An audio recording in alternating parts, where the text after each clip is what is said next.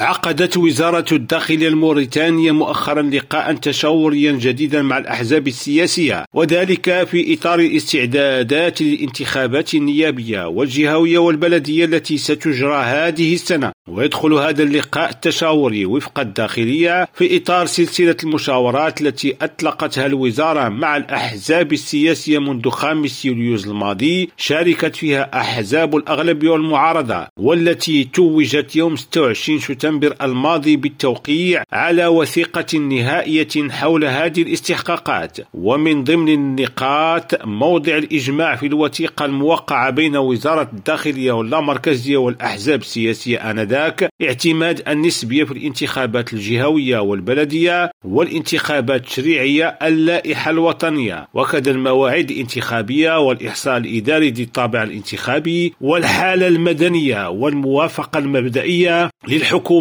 على المساهمة في تمويل الحملات الانتخابية. يذكر أن الحكومة الموريتانية صادقت الأسبوع الماضي على مشروع مرسوم يقضي باستدعاء هيئة الناخبين يوم 13 ماي 2023 لانتخاب المستشارين بالمجالس الجهوية والمجالس البلدية. عبد الله البشواري ريم راديو نواكشوط.